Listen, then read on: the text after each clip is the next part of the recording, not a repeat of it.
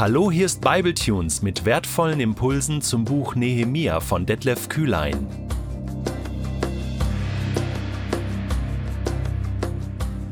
Der heutige Bibletune steht in Nehemia 6, die Verse 15 bis 19 und wird gelesen aus der Hoffnung für alle.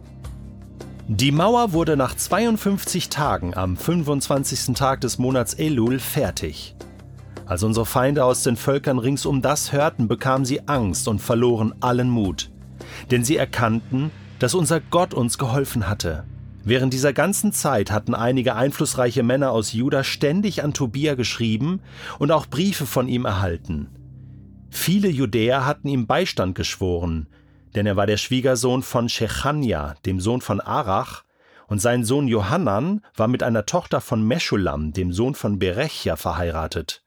Darum hoben sie vor mir Tobias Verdienste hervor und meldeten ihm alles, was ich gesagt hatte. Tobia wollte mich daraufhin mit Briefen einschüchtern. In Psalm 127 hat König Salomo folgende weise Worte aufgeschrieben.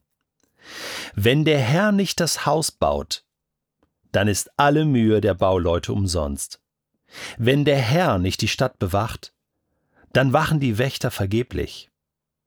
Ihr steht frühmorgens auf und gönnt euch erst spät am Abend Ruhe, um das sauer verdiente Brot zu essen.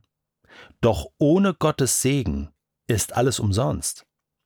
Denen, die er liebt, gibt Gott alles Nötige im Schlaf. Jeder, der mal ein großes Projekt im Reich Gottes betreut hat, geleitet hat, durchgeführt hat, kann diese Sätze von König Salomo bestätigen.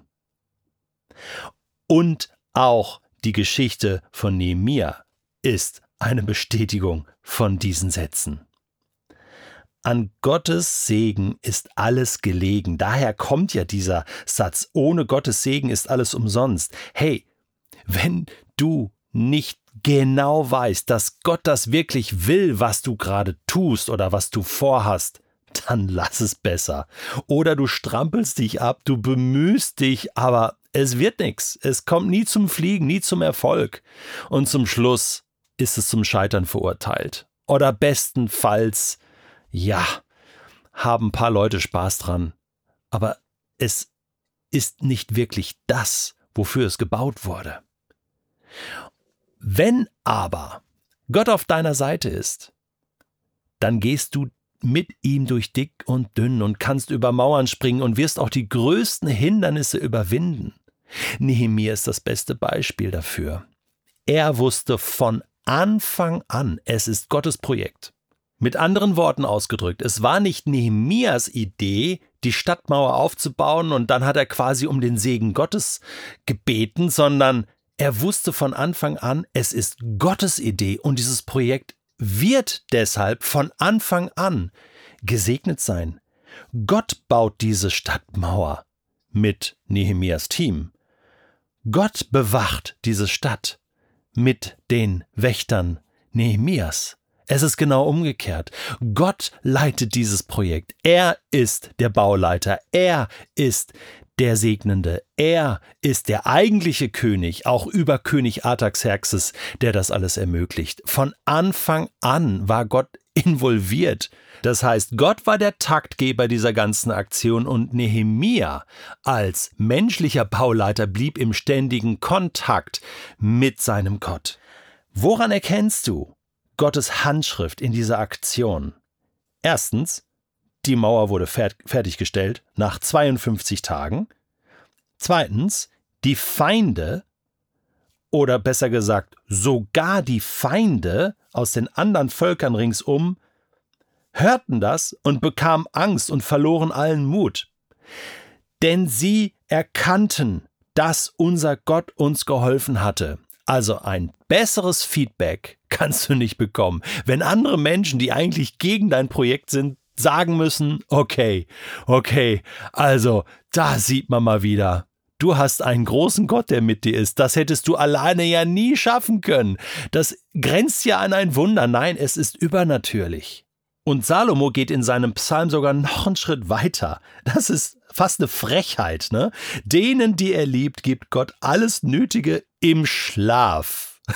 Also, hey, leg dich mal hin, schlaf eine Runde, und Gott schenkt dir alles, was du brauchst. Vielleicht träumst du ja von, von äh, Lösungen für dein Projekt, von, von Wegen, die sich auftun, Türen, die sich öffnen äh, im Schlaf. Und nächsten Tag weißt du, was zu tun ist. Ich habe neulich ein Interview mit Paul McCartney von den Beatles gehört und er hat erzählt, wie er auf den Welthit Let It Be äh, gekommen ist. Und er erzählt tatsächlich, dass er das geträumt hat. Jetzt weiß ich nicht, ob Gott ihm diese Melodie und die den Text gegeben hat.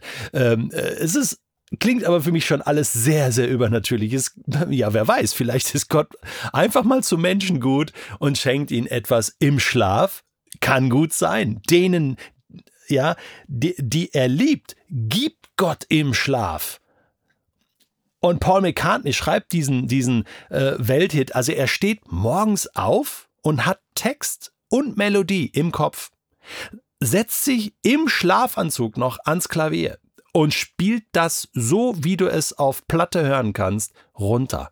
Die ganze Melodie und singt auch den ganzen Text. Er geht dann ins Studio und ich habe die Sessions gesehen, wo er dann mit seinen Beatles-Kollegen zusammenkommt und ihnen das am Klavier schon komplett fertig vorspielt. Ein Welthit im Schlaf, geträumt. Der Herr gibt es den Sein im Schlaf. Weißt du, das kann Gott auch. Das kann Gott tun. Und wenn du voller Tatendrang bist, eine tolle Idee hast für das Reich Gottes, hey, ich spreche dir Gottes Segen zu, aber mach es mit ihm von Anfang an. Stimm dich wirklich mit ihm ab. Faste und bete.